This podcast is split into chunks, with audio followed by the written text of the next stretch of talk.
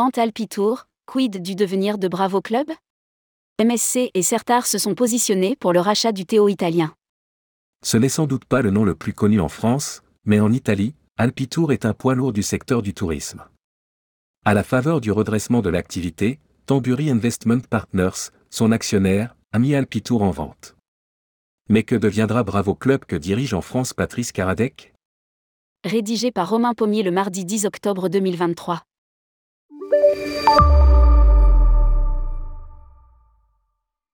C'est un coup de tonnerre, que dire un tremblement de terre, qui a secoué l'Italie ces derniers jours. Alpitour, l'équivalent de TUI pour l'Allemagne, a été mis en vente par la banque d'affaires Goldman Sachs au début du mois d'octobre 2023.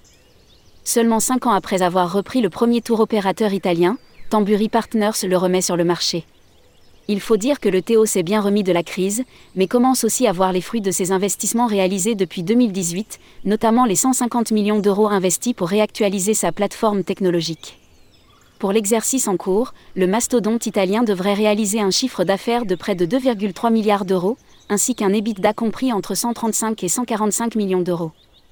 La volonté du fonds Tamburi de céder ses parts d'Alpitour World après six ans de présence n'est pas un fait exceptionnel dans la stratégie d'un fonds d'investissement, particulièrement après deux années post-Covid exceptionnelles pour le groupe Alpitour qui affiche des résultats et une croissance remarquable.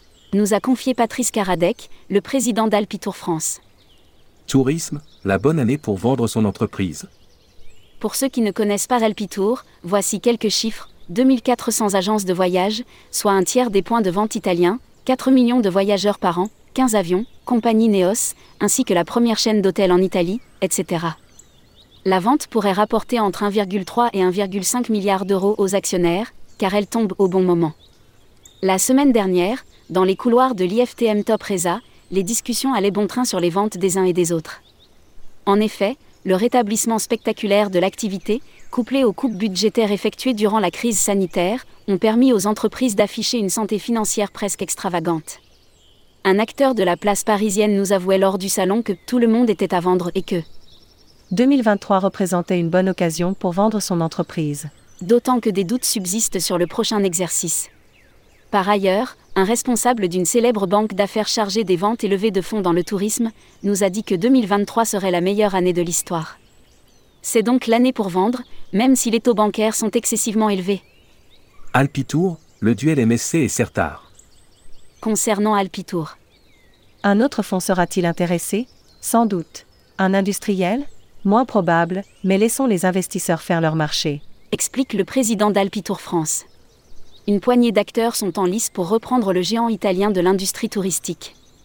La proposition de rachat a été faite au fond. Certar, CVC et Advent, ainsi qu'Atui, MSC Wamo, au même titre que Yacht Wilton. Expliquent nos confrères de Reporture. La division voyage du groupe Barcelo, nommée Avori, a aussi été sondée. Parmi les principaux intéressés, nous retrouvons MSC et Certar. En effet, après avoir racheté le principal concurrent à Tronitalia au début du mois. La compagnie ferroviaire privée italienne, MSC lorne est désormais vers le tour opérateur vedette transalpin. Et le coût de l'acquisition ne devrait pas représenter un souci pour le spécialiste de la croisière. En effet, le groupe MSC est ressorti renforcé de la crise sanitaire en prenant la plus haute marche du podium mondial du transport maritime.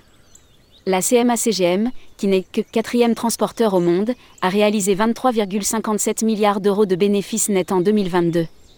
Il existe malgré tout un point de friction dans ce projet, la place de MSC dans la distribution du voyage en Italie.